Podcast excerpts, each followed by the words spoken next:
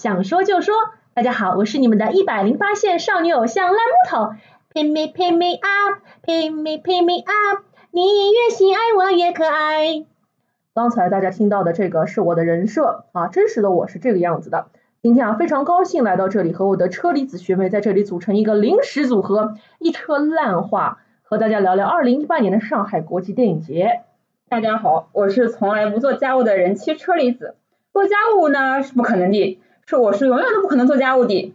同时呢，我也是一个前电影行业工作者，现在呢是一个电影爱好者。今天我们的身份是一样的，都是电影节的小迷妹。其实哦，你前面在说到一位前电影行业从业者的时候，我其实心里面蛮心酸的，因为我跟车厘子学妹其实认识也是。蛮多年了，虽然我们在一个大学校园里面曾经共同的生活过，但其实我没有在校园里面看到过你。我们结缘还是因为电影这件事情。没错。那那么多年，其实我也是一个旁观者，就跟着你一起起起伏伏，经历了一些不同的工作。比如说刚开始，你是个电影的一个剪辑工作者。对，就俗称的那个剪刀手，就是我。剪刀手就好比我们这个殿堂呃天堂电影院里面看到的这些不能看的片子，都是被你剪掉的。是是，我是看到了很多完整版，就是你们看不到那些。对，然后我们能看到的都是一些非常之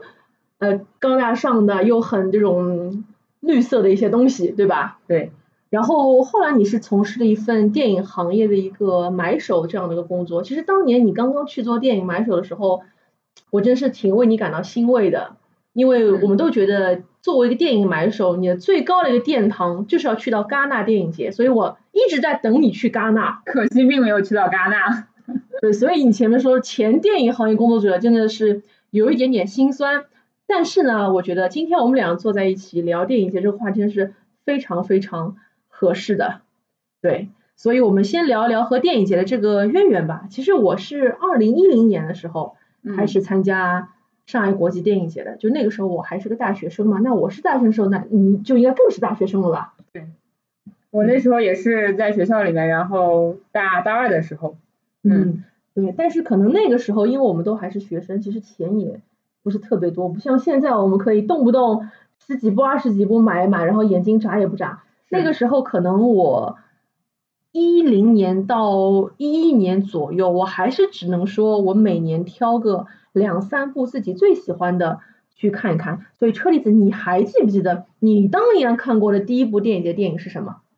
我当年看的第一部电影其实也是在二零一零年的夏天，然后当年其实也是第一年参加那个电影节嘛，以前可能只是耳闻，并没有说真实的去感受过。那当年的话是有那个伍迪·艾伦的那个回顾展嘛，嗯，然后就想去呃看一部他的电影。那就挑选了说安妮霍尔这部，其实也不算是真的呃特意选过，其实就是到那个影院的现场，然后去问一下这部片子还有没有票，然后赶巧就还剩下最后一张票给我买到了，对对对，然后我就我就进去看了嘛，然后那我其实还记得当时的位置可能是呃前面说第三排的最靠边的那个位置，当我坐下了之后我就。也是一个，就是说，在现在来说记忆非常深刻的一个片段，就是我的旁边坐了一对情侣，对，坐了一对情侣，然后那个男生呢，感觉是被女生给拉来的，嗯，然后在电影开场之后，因为你知道，无迪·艾伦的电影就是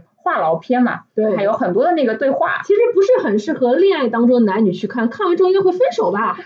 啊，反正那个男生就是呃，在开场的时候就是一直不停的在说这个片子太烦了，太烦了，怎么这么多话？太烦了，太烦这样的一个情况，那我其实心里就在想说，哎，你如果真的觉得烦的话，那你就走好了，不要看了嘛。果不其然，走了。对，他在大概在两三分钟之后就忍受不了这个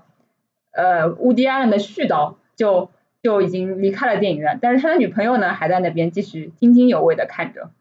其实有时候我会觉得，两个人在一起谈恋爱啊什么的，去电影院看个电影，真的是件非常美好的事情。但是如果到了 S I F。可能就是检验你们真情的时候了。你会发现，到了这个时候，我们每个人这个价值观、一些品味，其实都南辕北辙。嗯，对。但是我觉得还是不失为一个非常好的办法，可以让你的家人、你的朋友、你的恋人去了解你的精神生活。说不定会发现，哎，我们其实不是很合适哦，是吧？啊，不知道这对小情侣今天是否还幸福的在一起呢？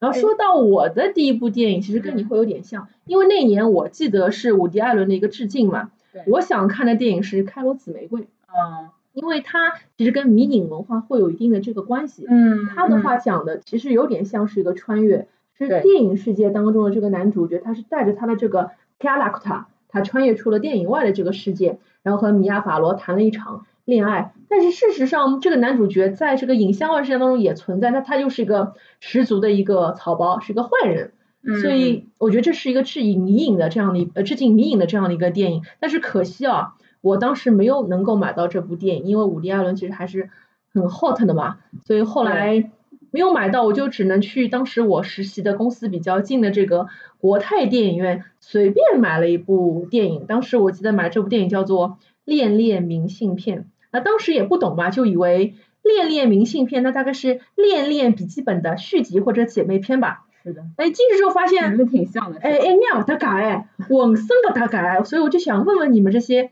电影行业从业人员，你们给这种外国电影起名的时候，会不会故意给它起一个那种非常高扬的名字，让你觉得它和某部大片是有关系的？那肯定会有这个考虑吧，包括肯定是有一些，就是说不太知名的那些嗯片子要进行销售的时候，嗯他会尽量往那种。呃，就是已经知道的那些大片的那种方向上去靠嘛，比如说现在不是有很多各种总动员系列，是就是都是这样子其实都是这样子去考虑的，对，嗯，对，所以说有兴趣的朋友可以搜索一下，我刚才说这部电影在豆瓣上面应该不超过二十个人看过这部电影，那我就是那二十分之一。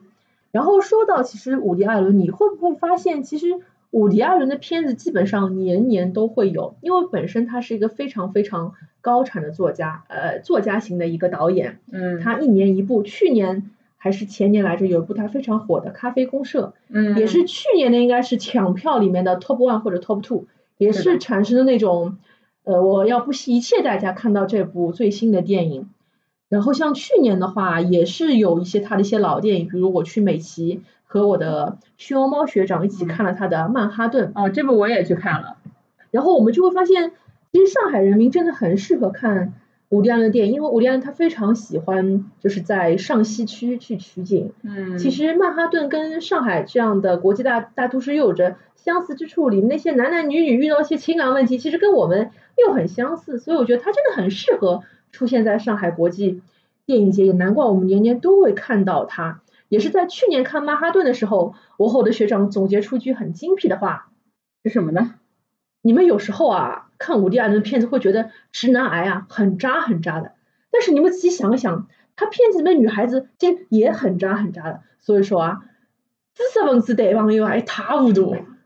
那么讲到一塌糊涂搿桩事体哦，其实电影节还有桩事体也蛮一塌糊涂的，搿就是买票子搿桩事体。你说的是抢票对吧？对对对，抢票这件事情，那明天我们和大家讨论一下抢票这件痛苦而又甜蜜的事情吧。